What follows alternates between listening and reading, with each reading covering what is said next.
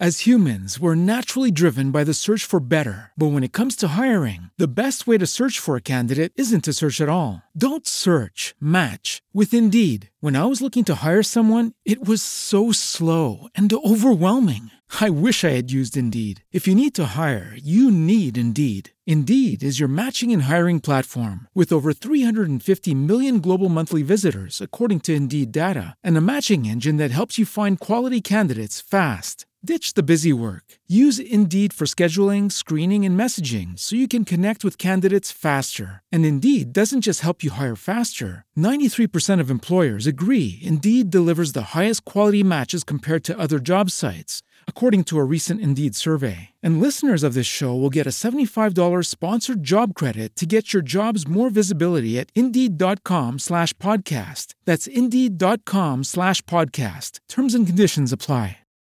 Los últimos dos años han sido tan retadores que a Barbie le salió pelo en el pecho. Pero esto nos ha forjado carácter. Para ti, que ya no te conformas con lo fácil, que ya nada puede contigo, ni pandemia, ni guerras, ni amenazas nucleares, ni fin de mundo.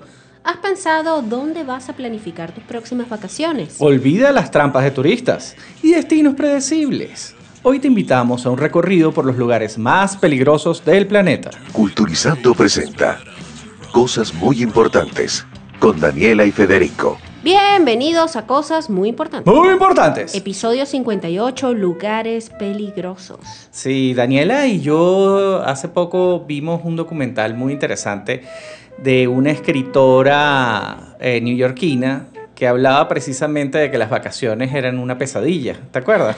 Sí, que a ella no le gusta planificar vacaciones, porque quien quiere pasar por ese estrés de meter lo indispensable en una maleta, eh, hacer colas en un aeropuerto para el chequeo, la revisión, quitarte los zapatos, para llegar a un sitio, dormir en una cama que no es tuya, donde ha dormido quién sabe quién, eh, para pasar unos días a los que tienes que exprimirles la mayor cantidad de diversión posible y luego meter todo de vuelta en la maleta y regresar. Qué estrés. Cuando lo describes así, de verdad suena terrible. Entonces, bueno, esto nos hizo pensar precisamente de cuáles serían los peores sitios para ir de vacaciones. Claro, esto, fíjense cómo estructuramos el episodio de hoy. Capo y yo hicimos como esas listas que hacen las parejas de, ay, vamos a planificar nuestros destinos soñados para nuestras próximas vacaciones o nuestra segunda luna de miel. Pero no son cualquier sitio los que están en esta lista, en vista de que han sido, pues como bien lo dijo Capo al inicio del episodio, unos años retadores eh, ¿por qué no poner las cosas un poco más complicadas de lo que ya son? Aparte, como Daniel y yo no podemos ir a ninguna parte ahorita por Lucía. Exacto. Entonces, bueno, nos, nos consolamos un poco con... Imaginándonos en estos sitios de terror. Ok. Sitios idóneos para unas vacaciones en el 2020. Yo conseguí tres sitios de los que les voy a contar y le voy a contar a Capo. Y Capo consiguió tres sitios que nos va a compartir también hoy. Vamos a comenzar entonces con el primero de ellos la depresión de Danakil o Danakil. Este es conocido también como el Valle Extraterrestre. Este es un lugar bien particular. De hecho, cuando tú ves las fotos, Capo, parece un, paisaje extraterrestre, ¿verdad? De, parece, Star Wars. Sí, parece. El nombre, el nombre es perfecto. Sí, parece una cosa de otro planeta. Esto queda en Etiopía. Está eh, ubicado en, la triple unión de tres placas tectónicas. Eh, tiene una historia geológica bastante compleja. Este se dice que está ubicado en el, o sea, que es el resultado de la separación de África y Asia. O sea, imagínate ya ahí lo ubicas geográficamente. Es en el poto de África y en el poto de Asia. exacto. Todo, así, las dos nalguitas. Se exacto. ok. es el poto. Exacto. El poto de, bueno, quienes estén en Chile entenderán de lo que estamos hablando. Esto ha provocado la formación de grietas y, de actividad volcánica, ¿no? Eh, ¿Por qué se dice que este sitio es peligroso? Bueno, eh, porque tiene las peores condiciones de vida que puede existir en la Tierra. Fíjate. Peor, peor que Caracas. Peor que Caracas, esto es peor que la cota 905. Fíjense, esto está situado en el norte de la región etíope de Afar, está cerca con la frontera de Eritrea. Eh, está como a 125 metros por debajo del nivel del mar y limita con la meseta etíope y al este con los Alpes de Danakil, más allá de los cuales está el Mar Rojo, ¿no? Ya más o menos ahí lo ubicamos geográficamente. Se dice que esta es la cuna de la humanidad. ¿Sabes qué pasó aquí? En el 74 eh, descubrieron a Lucy, al, al homínodo este Ahí. femenino, exacto, que le pusieron Lucy por Lucy in the Sky with Diamonds, porque era la canción que estos, que estos antropólogos, estos arqueólogos escuchaban Sí, era día y como, noche. era, era como, como ese eslabón entre el hombre y, y el mono, era como un, un humano un, un homínodo chiquitico de como de un metro, femenino, se cree que era muy joven, que de unos 20 años más o menos. Y la encontraron aquí, encontraron los restos de Lucy en esta, en esta zona. O sea, imagínate la historia que puede tener esta zona. Se dice que es la cuna de la humanidad. Qué bárbaro. Ahora, ¿quieres saber por qué es peligroso? Por supuesto. Fíjate, es uno de los sitios más inhóspitos del planeta. Eh, tiene lava permanente, tiene una vasta extensión de rocas sulfúricas, eh, tiene también eh, unas sofocantes planicies agrietadas. O sea, aquí es donde pelearon en, en la de Star Wars, eh, que peleó Anakin con, con, Ajá, con Ben Kenobi. exacto, más o menos, eh, más o menos ese es el escenario. Ok. Fíjate, está considerado como el lugar más caliente de la Tierra, tiene unas temperaturas que alcanzan los 45 grados más o menos, o los 113 grados Fahrenheit. Aquí Eh, es donde tiene la casa de vacaciones Olga Tañón. no, y Rafaela Carrá, Rafaela aquí, Carrá. caliente, caliente. Ok. Eh, también en el suelo, pues, eh, la cosa está bien caliente. Caliente, caliente. Eh, tiene un magma que está cerca de la superficie y hace que el agua de la lluvia se filtra, eh, se calienta más todavía y estallan unos geysers Oye, qué De- sitio tan agradable. de unos 90 grados O centígrados. sea, aquí todo te quiere matar. Todo te quiere matar. Tú de repente vas caminando y explota un geyser de agua hirviendo. pero no conforme con eso, se levantan unas nubes amarillas que son de azufre. Ok. Y el aire está impregnado de sales de cloruro. Ya, pero tú puedes ir aquí. Este sitio huele a azufre, capo. Es- ¿Tú puedes ir aquí? ¿Tú crees? ¿Tú puedes creer que se puede ir? Fíjate, no es fácil, pero existen unos planes turísticos porque, bueno, hay gente que, ¿por qué hacerlo fácil? ¿Por qué tomar un crucero para las Bahamas, como Erasmo, que se fue con su querida esposa de crucero a las Bahamas? ¿Quién necesita un crucero a las Bahamas cuando puedes ir al valle extraterrestre de Etiopía? A jugar con el, con, no sé, con, Con tu con el suerte, Rey. destino Sí. de que te explote un geyser hirviendo, ¿no? Pero fíjate, sí se puede ir, eh, a pesar de, de, bueno, de lo inhóspito del, del lugar, ¿no? Pero yo tengo, Capo, yo recopilé una información de una web de turismo que está muy, muy chistoso. Hay una web de turismo sí, dedicada señor, a esto. Sí, señor, porque fíjate, aquí hay de todo y en internet hay de todo, definitivamente. Es cuestión de, de buscar, encontrarlo y hacerlo tuyo. Ok. Eh, esta gente que se tomó la molestia de hacer este, esta web, pues este, esta crónica de lo que fue su aventura en la depresión de, de Danakil, eh, ellos comentan las cosas que tú tienes que tener en consideración si quieres conocer este lugar. Ok. Entonces, fíjate, eh, Un tienes que... eh, ahí, o sea... un papelito con los últimos ritos por si a las moscas te, da, te pasa Algo algo. así, fíjate. El camino hacia el sitio es rápido, pero dicen que no puedes seguir el ritmo de los guías porque ellos van a querer ir más rápido que tú. Este es el primer consejo que dicen. Entonces dicen, ve a tu ritmo, no trates de ir al ritmo de ellos porque lo que vas a hacer es que ellos aceleren su ritmo. Ok. ¿no? Qué sujetos tan agradables. Sí, son unos sujetos muy agradables, ¿no? Eh, fíjate, espere caminar tres horas arriba y tres horas abajo, mayormente en la oscuridad, porque eh, pues de día, a plena luz del día, hace mucho calor. Entonces recomiendan más bien recorrerlo en la oscuridad. y Eh, los geyser. Exacto, no tenga miedo de pedir paradas regulares o pedir un paso más lento. O sea, lejos de pedirle al guía, o sea, tratar de eh, igualar al guía en rapidez, pídele que vaya más lento, ¿no? Esto es lo primero. Yo me imagino que los guías lo que quieren es salir de ahí rápido. Claro, por supuesto, pero espérate. No, o sea, no se llama el lugar más caliente de la Tierra por casualidad, realmente lo es, ¿no? Y no es la Eh, cuna de Rafaela Carrá. no, ni de Olga Tañón. La mayoría de los esfuerzos físicos tienen lugar después del atardecer o muy temprano en la mañana, pero esta persona que hizo el tour advierte que puede haber un calor incómodo a cualquier hora del día, ¿no? Ahora bien, necesitas una escolta militar obligatoria para hacer este tour. Estamos hablando de que esto es Etiopía, eh, también es una zona limítrofe, pues Oye, vale, pero. puede pasar muchas cosas, no solo un tema del ambiente o el clima que pueda ser hostil, sino que puede haber gente hostil en el lugar, ¿no? Eh, Incluyendo probablemente a la escolta militar. Exacto, pero la escolta militar cambia en cada destino. Ok. Entonces, en un, Para que no te puedas hacer amigo de ninguno. Es impredecible. En un trayecto puede ser un policía, un explorador, que es como un guía no oficial, o un civil vestido de civil, o un soldado, ¿no? Eh, en todos los casos está armado. Eh, se dice que, que, tienes que tener mucho cuidado porque ellos son muy, eh, van muy a la ligera con sus armas y no en vano le dispararon a un turista accidentalmente hace poco. Eso lo cuenta esta persona en el blog, ¿no? En el blog turístico. Él dice como, tenga cuidado con el guía armado que lo acompañe, o con el soldado, policía, etcétera, porque eh, a veces son un poco irresponsables con las armas y bueno, no en vano le dispararon a un turista. Ok, qué chévere. Pero no te dice qué pasó con el turista, ok. Eh, dice, no se aleje de su grupo, eh, tenga mucho cuidado, no, no haga este tour solo, porque, bueno, no le va a ir bien. Son muchos días en auto, tienes que tener en consideración que no hay baños, entonces aquí dice, bueno, usted va a tener que hacer en el arbusto más cercano, si tiene la necesidad de ir al baño. Probablemente el arbusto va a tratar de matarte. Es que no hay arbustos, eso es lo chistoso del asunto. Este sitio es tan inhóspito que no hay vegetación. Entonces lo del arbusto es casi una metáfora para referirse al caucho del jeep donde estás haciendo el tour. Literal. Exacto. Entonces dice que también vas a encontrar personas rezagadas o randómanos, como lo define esta persona que escribe el blog, que es gente que no sabes de dónde sale y que pide la cola, ¿no? Pide un aventón. Entonces dice que en el tour ellos compartieron durante esas horas con distintas personas que subían y bajaban del jeep sin ellos saber quiénes eran.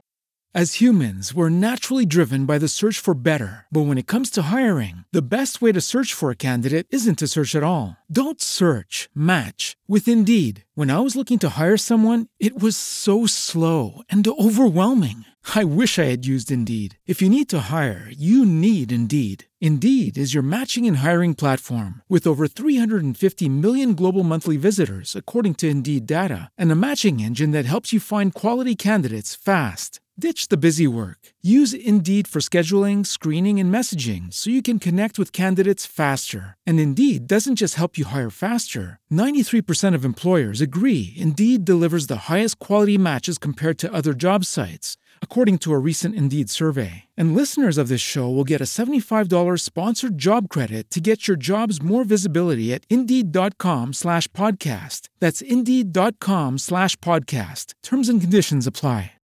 Niños, personas así súper random que no hablaban. O sea, tú estás en el medio de la nada Ajá. con gente armada Ajá. que no conoces. Ajá.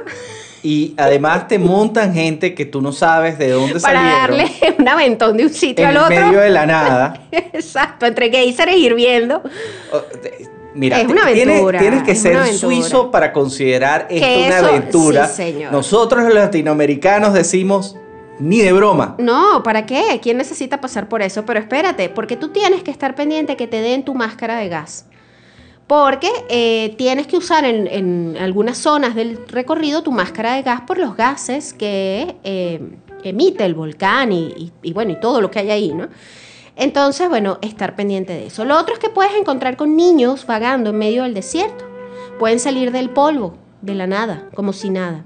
Dicen que la gente de Afar se gana la vida en el árido paisaje y a los niños se les permite vagar. Claro. anda, anda, vete por ahí. Exacto, Betty sobrevive. Fíjate, a pesar de que este, la economía de Etiopía es una de las que está como en más rápido crecimiento, sigue siendo uno de los países más pobres del mundo. Sí, señor. Entonces, bueno, hay que tener cuidado porque tiene un clima, no solo un clima ambiental hostil, sino un clima social hostil. Social y político. Exacto. Ahora, si ustedes quieren hacer este viaje, pues eh, cuesta unos 300 dólares por persona pasar tres días en este tour. Y la persona que lo escribe considera que esto es una ganga. Mira.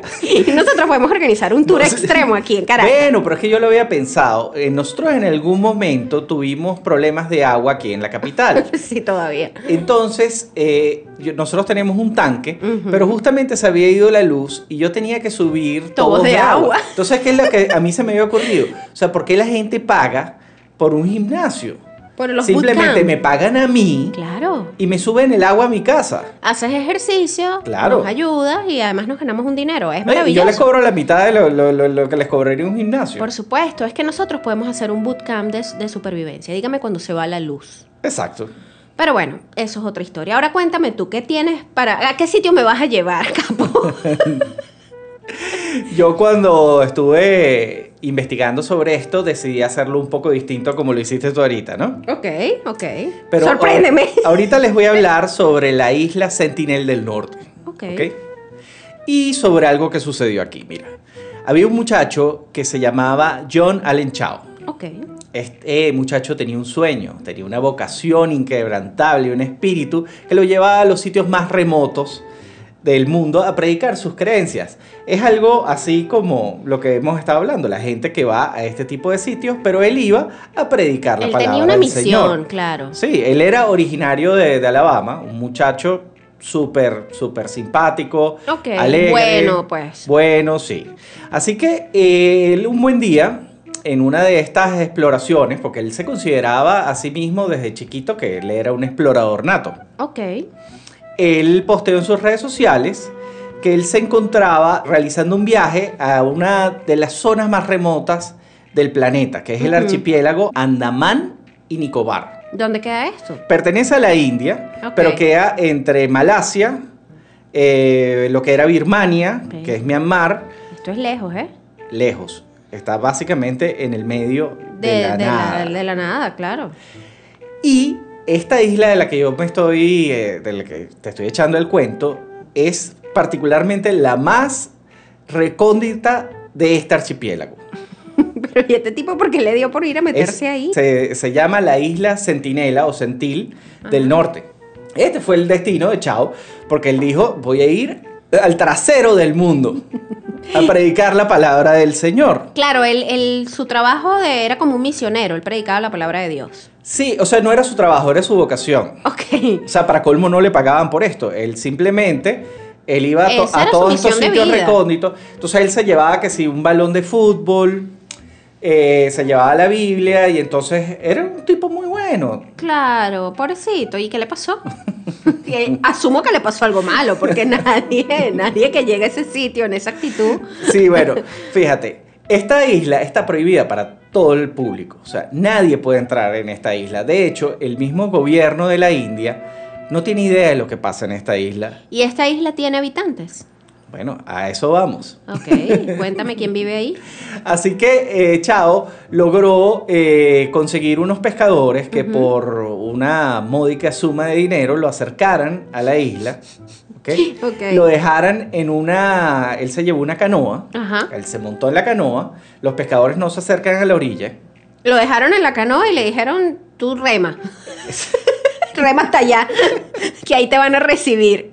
Así que este, eh, los pescadores, la primera vez que él se acerca a la isla Sentil del Norte, lo dejaron en, en su canoa. Él Remó. remó y se encontró con esta tribu. Ajá. ¿Ok? Esta es una tribu, Mm. se presume, que de- llegó de, de África hace 60.000 años a esta isla Y no ha tenido quedado. contacto con el exterior. De hecho, tengo la sensación de que la última vez que se supo algo de esa tribu fue a través de un dron, que pudieron sobrevolar y vieron algunas imágenes y confirmaron que efectivamente ahí vive una tribu. Sí sabían que existía la tribu, pero nadie quiere saber, nadie quiere acercarse. Ok, porque son muy amigables. Solamente eh, nuestro amigo Chao, que llegó y sí, se, se bajó y él dice que entabló un, un acercamiento bastante positivo con la tribu. Él se regresó Ah, mira tú. llegó a donde los pescadores eh, y se regresaron otra vez a la aldea y dijo, mira, yo quiero volver a ir porque me quedé con ganas de, de- de seguir predicándoles la palabra del Señor a, a los amigos. Claro, ellos me necesitan, seguro pensó Chao. a los centils. Ay, ay, Así ay. que al día siguiente él se montó otra vez en su barco con los pescadores, lo volvieron a dejar en, En su canoa en la canoa. Él se, se acercó otra vez remando. A la hora, él regresa y le dice a los pescadores, yo voy a pasar aquí la noche. Está loco. Sí, voy a pasar aquí la noche, pero eh, aquí tienen unas notas para que se los lleven a mis compañeros de, de viaje. Le entregó unas notas a los pescadores y, y le- y les dijo, déjenme aquí. En las eh, notas tenía escrito lo siguiente. He sido muy amable con ellos porque están tan enfadados conmigo. Yo creo que eso era suficiente para no, Para decidir no pasar la noche ahí. no pasar la noche ahí. obviamente, cuando los compañeros ven la nota de, de Chao y la, la cantidad de anotaciones que tenían, de- entre las cuales estaba esta, le di- dijeron a los pescadores, oye, vamos a buscar otra vez a Chao. Claro. Resulta que los pescadores regresaron a la mañana siguiente y lo que vieron fue terrible, porque estaban caminando los miembros de la tribu con Chao amarrado Como un el, ca- pollito en el brasa. cadáver como un, como un pollito en brasa. ¡Ay, y qué y horrible! estaban abriendo un hueco. Yo lo dije en broma. Estaban abriendo un hueco precisamente en, en la arena. Para No sé, no sé si era para enterrarlo O para cocinarlo. para cocinarlo. Los pescadores trataron de, de, de, de- ahuyentarlo y- y obviamente les cayeron a flechas. Y los pescadores se regresaron. Hasta el sol de hoy, el cadáver de Chao todavía está en la isla Sentil del Norte. Ay, chico. Ahora, ¿Esto fue en qué año? 2008. esto fue en el 2018. Esto fue hace poco. Sí, señor. Fíjate que entre las pocas. eh, Pobre chao, entre vale. los pocos contactos que ha existido entre el mundo exterior y, y esta tribu, tenemos que en el 74 un documentalista de National Geographic trató de filmar ahí y salió con una flecha en una pierna. Claro, son. Súper Posteriormente, después del, del terre- el tsunami, ¿te acuerdas del tsunami del claro, 2004? claro. El gobierno de la India decidió enviar a un grupo en un helicóptero. Claro, y los recibieron con palos, flechas y piedras. son súper hostiles. Son hostiles. Y fíjate, a Chao le habían dado la oportunidad de vivir así como no lo mataron a la primera, pero el tipo insistió y dijeron, ¿sabes qué, Chao? Sí, son- fíjate, son un misterio. No se sabe ni qué idioma hablan. Ni cuántos hay. Ni cuántos hay. Eh, viven en una zona selvática de, la, de esta misma isla. De hecho, en esta isla ni siquiera hay cocos. ¿Y qué comen? Peces. Es una selva. Claro. Es una selva. Wow. Es una cosa sumamente loca. Y deben tener alguna fuente de agua dulce. Sí, y- es una de las últimas tribus realmente salvajes o libres Claro, que existen claro. en el mundo. Pero gracias a Dios que nadie se puede acercar porque se estima que si ellos entran en contacto con cualquier virus que tengamos nosotros, que estamos súper acostumbrados, Claro. puede diezmar por completo la población. Claro, se se cree que hay entre 50, 150 o 500. No se tiene ni idea de cuántos habitantes eh, Realmente hay ahí. realmente hay. Lo único que se sabe es que son sumamente hostiles Claro. y no quieren saber absolutamente nada del mundo exterior. Así que si quieren ir a la isla Sentil del Norte, Sí, a esa gente que siempre dice, ¿sabes qué? Para en el mundo que me quiero bajar. Que por cierto, esa frase no Okay, round two. Name something that's not boring. A laundry? Ooh, a book club. Computer solitaire, huh? Sorry, we were looking for Chumba Casino. That's right. ChumbaCasino.com has over 100 casino style games. Join today and play for free for your chance to redeem some serious prizes. ChumbaCasino.com. No purchase necessary. Void where prohibited by law. 18 plus terms and conditions apply. See website for details. Judy was boring. Hello. Then Judy discovered ChumbaCasino.com. It's my little escape. Now Judy's the life of the party. Oh, baby, Mama's bringing home the bacon. Whoa, take it easy, Judy. The Chumba life is for everybody. So go to ChumbaCasino.com and play over 100 casino-style games. Join today and play for free for your chance to redeem some serious prizes. ChumbaCasino.com. No purchase necessary. Void where prohibited by law. 18 plus terms and conditions apply. See website for details. Nunca la, la escribió Kino en Mafalda. No se sabe de dónde salió, pero no es Mafalda. Pero esa gente que dice, ya no puedo más con las noticias, estoy cansado de vivir momentos históricos, me quiero aislar de todo. Amigos, la isla Sentinel.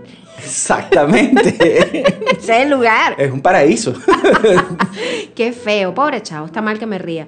Ahora vamos a cruzar eh, el mapa al otro extremo y vámonos a algo un poco menos eh, salvaje. Asilvestrado. Menos asilvestrado, exacto, me gusta esa palabra y va muy acorde a este episodio. Vamos al- a, algo que es recopilado por la mano del hombre, pero tiene de lo peor de la naturaleza en un solo sitio. El Poison Garden, el jardín más peligroso del mundo, donde todas las plantas son venenosas. El jardín de nuestra casa. Casi. Esto queda en Inglaterra, por supuesto, y tiene una historia bien particular. En el año 95, una aristócrata inglesa llamada Jane Percy heredó eh, algo que se llama el Ducado de, No- de Northumberland, una cosa así. y con su título con todo y heredó un castillo, el castillo de Anwick. Esta mujer estaba sumamente aburrida, el castillo estaba bastante deteriorado, tenía unas áreas en desuso y ella le preguntó al esposo qué podía hacer con eso y el esposo, Ralph, se le ocurrió eh, darle los recursos y toda la libertad para que ella buscara qué hacer con ese jardín y se entretuviera. Él esperó que ella plantara un hermoso jardín de rosas, pero eso no fue así. Ella se Un encargó... English Garden. este es un English Garden, pero, pero muy malo. Ella se encargó de recopilar eh, todas las plantas venenosas existentes en la Tierra y hacer un jardín botánico. Es demasiado los Adams. sí. Ella es demasiado morticia. Exacto. Ella agarró a un paisajista, un arquitecto paisajista, eh, para que le ayudase a llevar a cabo su fantasía. Eh, claro, este señor de pronto nunca se imaginó que la fantasía de esta mujer era tener el jardín más peligroso de la humanidad. Eh, sin duda un sitio muy único y original. Para que jueguen tu- tu- sus niños. bueno, los niños, sí. Eh, fíjate, el jardín veneno, como se le conoce popularmente, solamente se puede visitar hoy en día con un guía especializado. Está completamente prohibido tocar, oler y comerse cualquiera de las plantas. Tiene eh, avisos de, en cada rincón de que las plantas de ahí te pueden matar. Aquí hay desde la eh, veladona, aconitum, o sea, cualquier dedalera, todas las plantas venenosas que ustedes se puedan imaginar, de donde se extrae el ricino, por cierto, todas están en este jardín. Eh, sí se puede conocer, hay cerca de 100 plantas venenosas, eh, se puede visitar siguiendo normas muy estrictas. De hecho, tengo la idea de que este jardín o este castillo salió en alguna de las películas de Harry Potter. Eh, algo así me pareció leer hace tiempo, ¿no? Fíjate, él está vigilado por su condición de plantas venenosas, eh, tiene cámaras, está estrictamente vigilado, a pesar de que tú hagas el tour con un guía, pues te vigilan para que no vayas a, a tener el impulso de, ay, mira qué bella esta flor, porque hay algo muy curioso. Las plantas venenosas ocurre también como con, con los animales. Son muy coloridas y son muy bonitas. Ah, bueno, pero Suelen tener flores muy llamativas. esto por lo menos le da un poquito de lógica. Es bellísimo. Buscan las fotos en internet para que vean. Es un jardín bellísimo, pero parece sacado de la película de los Adams, tal o sea, cual. si te tropiezas y caes sobre un arbusto, te mueres. Sí, básicamente. si te da por quitarte tu traje porque tienes que ir con un que traje, ir una con un máscara traje. especial. Ajá. No de hecho, los jardineros usan un traje especial, así tipo COVID, pues. No vale. para poder hacer jardinería. Eh, fíjate, sí, aparece en la película de Harry Potter. Eh, a pesar de todo, de todo esto, cada año hay alrededor de 800.000 personas que van a visitar el jardín del veneno.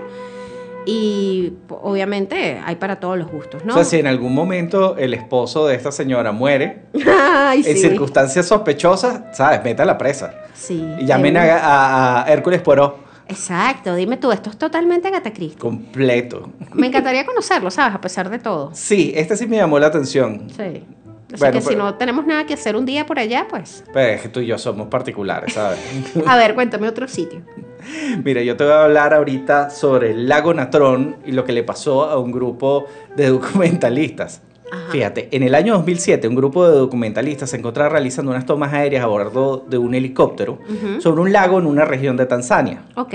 El piloto, tratando de, de mostrarle las mejores tomas posibles, decidió volar cerca de la superficie cuando uno de los patines del helicóptero chocó con el agua. Ay. De pronto, lo que parecía una oportunidad única de, de filmar un maravilloso documental se convirtió en mil maneras de morir. Ay, Dios. ¿Y se salvaron?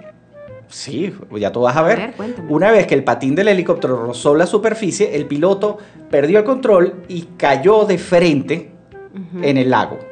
Ahora bien, si esto hubiese sido un lago común y corriente, no hubiese pasado gran cosa. El problema es que el lago Natrón no es un cuerpo de agua común y corriente. Primero y principal, es de color rojo sangre. Imagínate un lago que Sí, ya, ya por ahí empezamos mal. Sí. Este está ubicado en una de las regiones más remotas de Tanzania. ¿Y por qué es rojo? No se sabe. Sí, por supuesto que sí. A ver. Es, el lago Natrón posee una serie de cualidades que lo hacen mortal para casi todos los seres vivos del planeta. Wow. Al no tener ríos que desembocan en él y dependiendo solo del agua de la lluvia, este lago ha desarrollado un nivel de causticidad increíblemente elevado Ah, y temperaturas de casi 60 grados centígrados, a tal punto que si un animal llega a beber agua de estas aguas, Ajá. muere Ahí inmediatamente y se convierte en piedra. Ay, qué horror. Así que básicamente los amigos del helicóptero cayeron en una sopa mortal. Qué horror.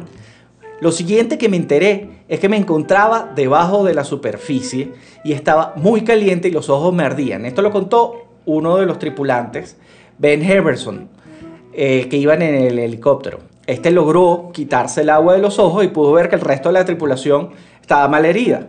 Así que con la ayuda de Mark, el guía, eh, lograron sacar al resto de la tripulación del helicóptero, que por cierto ya se estaba prendiendo en llamas. Claro. Una vez fuera, comenzaron el lento proceso de caminar hacia la costa del lago.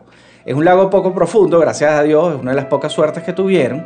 Pero el verdadero problema es que se encontraron en el medio de la nada. Así que Mark, el guía, decidió irse caminando a buscar eh, algo- una ayuda en una de las tribus cercanas. El problema, aparte, es que este lago está en el medio de un desierto y te puedes deshidratar en poco menos de hora y media. Wow. O sea, una situación completamente terrible. Unas horas después, para suerte de ellos, eh, Mark regresó con un grupo de mujeres y niños de una tribu cercana, cargado de pipotes de agua y habían eh, realizado como unas, Unas camillas, camillitas, unas camillas para llevarse a los heridos. Eh, estos heridos se los llevaron a, a la tribu esta y lograron contactar con un campamento cercano Que había médicos. donde habían unos médicos alemanes Ay, menos mal. de estos turistas extremos que le, le pudieron dar eh, Eso es tener poco- suerte dentro de la mala suerte. exactamente fíjate a estos eh, tenían al el piloto se había roto las piernas Ajá. y el productor del programa se había fracturado la cadera Ay, qué horror. a ellos dos los, los aerotransportaron a la capital de Tanzania, Ujú. mientras que los otros se tuvieron que esperar a que los, los- los vinieran a buscar. Ahora, fíjate, ¿qué es lo que pasa con este lago? ¿Por qué es tan curioso? La- los únicos animales que son completamente felices en este lago son los flamingos. ¿Por qué? Ellos se alimentan de, de unos microbios Ajá. que son los que le dan precisamente Y el tan color delicados que se ven los flamingos. no, fíjate, ellos se paran en estas aguas a 60 grados centígrados y se comen estos microbios que están en la superficie del lago. Wow. Una cosa increíble. Aparte, en algunas zonas de lo- del lago, las zonas más frías, hay una especie de pez que sobrevive en estas aguas, no se sabe cómo, pero Debe ser horrendo. debe ser una cosa espantosa. Debe ser un que- monstruo marino. Así que si quieren de pasear un poquito, les recomiendo también el lago Natrón y hay unas fotos maravillosas de animales que han bebido estas aguas y se han convertido en piedra. wow, parece una historia fantástica. Sí, sí. Pero no, no quiero conocer el lago Natrón. Mira, el último sitio que tengo para promocionarte nuestro viaje ficticio de lugares peligrosos es el Valle de la Muerte, pero el Valle de la Muerte de Kamchatka, en Rusia. No el Valle de la Muerte que conocemos El de Estados de Unidos. Estados Unidos, sino este es en la región de Kamchatka, eh, que es la parte noreste de Rusia. El mapa de Rusia es muy grande y tiene unas zonas muy inhóspitas y está este lugar que está en el noreste de Eurasia. Tiene sus propios atractivos turísticos únicos, realmente las fotos son maravillosas. Tiene el Valle de los Géiseres, no son los géiseres hirviendo de azufre de, Etiopía, sino que estos son bonitos. Eh, y realmente tiene una naturaleza impresionante. Este sitio tiene un turismo extremo, por supuesto, muy activo, pero hay una zona en particular que es este Valle de la Muerte que fue descubierto más o menos como por 1930, pero que envuelve una serie de misterios y de muertes que todavía al sol de hoy no ha sido identificado por qué ocurren, ¿no? Eh, es mortal para todos los seres vivos. Apenas el sol empieza a calentarse y se va derritiendo el hielo, los animales eh, empiezan a descender al valle, eh, pero mueren rápidamente. Luego detrás de ellos vienen grandes depredadores eh, a comerse a los más pequeños, la ley de la vida, pero también se mueren. Y, y llega un momento en que Es una se cadena. vuelve una cadena de muerte, ¿no? Eh, los científicos han encontrado cerca de 200 cadáveres de animales y de aves. eh, entre ellos hay osos, hay liebres, hay cuervos, hay águilas, hay zorros. Incluso es muy particular porque los animales y las aves en particular son mucho más sensibles que los humanos ante ciertos estímulos y tienen un olfato como más desarrollado. Y sin embargo, caen aquí en este sitio, o sea, no, se alejan. Hay algo que los sigue atrayendo y siguen muriendo, ¿no? Eh, la pregunta del millón es, ¿por qué los animales y las aves, a pesar del peligro, todavía ingresan al valle? Y no se van ante las primeras señales alarmantes en su cuerpo, porque se dice que, que es una muerte bien particular, ¿no? Eh, Ellos Ah. llegan simplemente atraídos por algo. Claro, ellos llegan como buscando comida, qué sé yo, cuando se empieza a derretir el hielo y se mueren. Y luego llegan los depredadores y se van a comer a los más pequeños y se mueren. se mueren también. también. Entonces, fíjate, eh, la historia de este valle eh, data de 1930, cuando fue descubierto por un guardabosque y un volcanólogo. Esta es una zona que tiene muchos volcanes. Eh, luego ellos estaban en la zona haciendo unos estudios y se les fueron perdiendo sus perros, los perros que, que- que los acompañaban, ¿no? Probablemente unos huskies. Exactamente. Eh, cuando los encontraban ya los animales estaban muertos y luego poco a poco fueron encontrando cadáveres de otros animales. Entonces ahí dijeron, mira, aquí está pasando algo raro, porque paradójicamente es una zona muy bonita, ¿no? Eh, cuando empezaron a hacer unas investigaciones más a fondo, se dieron cuenta que ellos también se empezaron a sentir mal mientras más se acercaban a, como a la zona céntrica de este valle. O sea, hay algo en el aire. Exacto, ellos empezaron a sentir como un sabor metálico en la boca, una sequedad en la boca, una debilidad en todo el cuerpo, dolor de cabeza, escalofrío, y a medida que se iban alejando, las molestias iban desapareciendo. Entonces es algo en esta zona que hace sentirse mal. No se sabe con exactitud porque, bueno, bien conocemos que en todo lo que involucre a Rusia siempre hay como un secretismo. Exactamente. En un momento determinado enviaron un equipo a investigar qué ocurría, hicieron como una autopsia improvisada y a un oso y luego no supieron más nada. Probablemente enterraron algo radioactivo. Sí, pero se cree también que a, a raíz de los mismos volcanes hay una emisión de algunos gases que evidentemente son letales, ¿no? Se ha comprobado la presencia de cianuro, pero hasta el sol de hoy eh, no terminan de dar con qué es lo que hay en el aire en esta zona tan bonita, tan inhóspita y tan, tan salvaje, ¿no? Sin embargo, s- se ha confirmado que el cianuro no puede causar una tasa de mortalidad tan alta. Eh, en pequeñas cantidades puede causar un lagrimeo, ¿sabes? Un malestarcito, pero no este nivel de mortandad que hay en el valle. o Entonces, sea, básicamente todo se muere. todo se muere, todo lo que se acerca ahí se muere. Gente, animales, aves, todo, ¿no? Eh, pero bueno, es- busquen las fotos, vamos a postear algunas fotos en nuestras redes de este lugar porque realmente es hermoso y, y es atractivo, fíjate, yo si pudiera lo conocería, bueno, obviamente con, con de lejito, ¿no? Porque es hermosísimo, o sea, me imagino tomar unas fotos ahí debe ser espectacular. Eso se parece a Alaska. Sí, pero es un paisaje súper raro. Es, un- es como si fusionaras Alaska con el valle de, de Etiopía. Ok. Es una cosa así. Es como extraterrestre, pero invernal. Ahí ya te lo describí. Como Para mi catálogo turístico. Como Islandia, más o menos. Sí, una Islandia más dark. Más- A ver, ¿tienes algún otro sitio ya para Por terminar? supuesto que sí. Este es considerado el sitio más peligroso del mundo. Oye, no, vale. A 30, a solo 30 kilómetros de Sao Paulo. Ok. Para que tú veas. Relativamente siquiera- cerca. Relativamente cerca. Hay una isla. Ujú. ¿ok? Esta es una isla bastante curiosa. Eh, tiene unas 103 hectáreas. Una isla bastante grande. Ok. Eh, tiene una pequeña selva. Y tiene la mayor cantidad de serpientes venenosas Ay, por metro cuadrado No, no, no, no. del mundo. No, gracias. No voy. Estamos hablando de que por cada metro cuadrado hay una serpiente. Pero, ¿cómo llegaron Venenosa. ahí? No, vale. ¿Y ¿Cómo llegaron ahí? ¿Qué es eso? Mira, y Fueron no solo- desterradas. Fueron desterradas, sí, del, del jardín del Edén. Pero no solo son unas serpientes venenosas, sino son una especie en particular eh, que ha desarrollado un veneno cinco veces más poderoso que el de la misma especie que se encuentra tierra adentro. No vale. Esto es porque ellas se alimentan de pájaros. Ajá. Lo bra- básicamente lo único que se acerca a esta isla son pájaros. Wow. Así que cuando tú quieres agarrar un pájaro, tú tienes que picarlo y el pájaro tiene que caer tieso Claro. inmediatamente. Claro. Entonces, estas serpientes son mortales. Estamos hablando de que no puedes pasar más de 10 minutos en esta isla sin ver una serpiente de estas. No vale. Está completamente llena. Está completamente prohibida la entrada a las personas. Claro. Esto desde 1909, en esta isla había un faro, Ujú. se decía que, que había una familia que era la que trabajaba en este faro, Y un día cuando fueron a traerle provisiones los encontraron a todos muertos. Wow.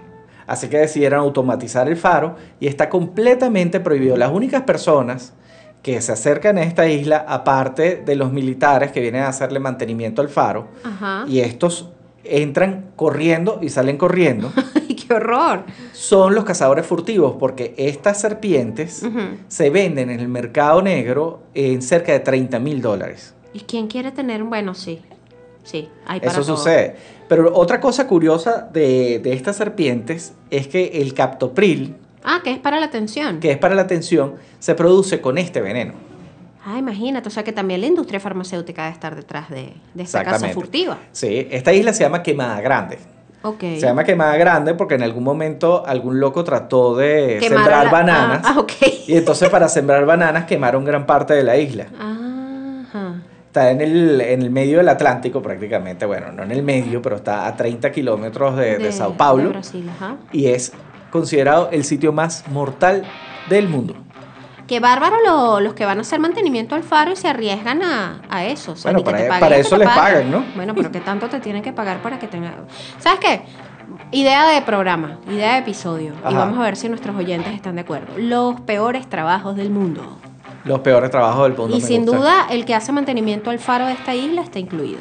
Sí, dígame los que limpian las cloacas en México, que son unos buzos. Oye, sí, ese trabajo es horrible. Nadar en popó. Bueno, vamos a preparar ese episodio de los peores trabajos del mundo. Bueno, este ha sido nuestra guía turística de lugares horribles, destinos idóneos para el 2022, señores. Aquí, aquí solo falta el, el efecto de sonido del avión que ponen en todos los programas de viaje. Por favor, agrégaselo en postproducción. No Vamos. hace falta, mira. Exacto, un avión pirata acaba de pasar por ahí. Destinos turísticos para el 2022. ¿Ya tiene listo su pasaporte? Su, su partida de función. Exacto. Ya dejó listo el testamento. ok, agradecimiento a nuestros mecenas en Patreon. Siete mecenas tenemos: Rafa, Matías, Aurora, Liz y Rosángel Félix, Astrid y Sofía. Que disfrutan ahorita de no mucho porque estamos en posparto. Ay, sí, eh, esto ha sido literalmente un parto. De hecho, Lucía está presente en este episodio como siempre y no sé si la han escuchado haciendo sus hermosos ruiditos de bebé. Pero es, es que Lucía le, le canta a Daniela Every Breath You Take. Sí, señor, es mi nueva jefa y pues no me ha dejado mucho tiempo de, de muchas cosas, pero el Patreon está activo, señores, y en cualquier momento va a empezar a traer sorpresas para todos los que se suscriban. Eh, por solo 3 dólares mensuales. ¡Barato! Ya Pueden disfrutar de los episodios anticipados y algunos contenidos extra. Nuestras redes sociales son arroba cosas muy importantes en Instagram, arroba podcastcmi en Twitter. Nuestra web www.cosasmuyimportantes.com donde pueden leer todos estos contenidos, igualmente en culturizando.com lo consiguen. Y bueno, nuestro Patreon, búsquenos como cosas muy importantes en patreon.com y también, bueno, envíenos mensajes directos en cualquiera de nuestras redes con sus peticiones y sugerencias y bueno, y comentarios. Ya estamos eh, por encima de las 80.000 descargas, capo. Ya estamos por encima. Sí, señor. Qué Gracias bárbaro. a todos. Ya más de 8000 seguidores en, en Instagram, más de 1700 en Twitter. Y Nosotros seguimos por ustedes. Es que es- sí, nos hace Con- muy con feliz que les sí, gusten con- las cosas horribles que nos hacen felices a nosotros. Con el cansancio que tenemos, o sea, cualquiera hubiese dejado, hubiese colgado los guantes. No, señor. Pero no, nosotros no. vamos a tirar la toalla porque es importante hablar de estas cosas, muy importantes. Muy importante. Nos escuchamos la próxima semana en el episodio 59 ya. Vamos a ver, eh, Daniel y yo nos, nos vamos a sorprender nosotros mismos con, Exacto, de eso se trata la vida, capo. con qué carrizo es lo que vamos a hablar. Gracias por escucharnos y nos encontramos en otro episodio de Cosas Muy Importantes. Muy importantes. Chao. Culturizando presentó Cosas muy importantes con Daniela y Federico. Okay, round two. Name something that's not boring. A laundry? Ooh, a book club. Computer solitaire, huh? Sorry, we were looking for Chumba Casino. That's right. ChumbaCasino.com has over 100 casino style games. Join today and play for free for your chance to redeem some serious prizes. ChumbaCasino.com. No purchase necessary. Where prohibited by law. 18 plus terms and conditions apply. See website for details.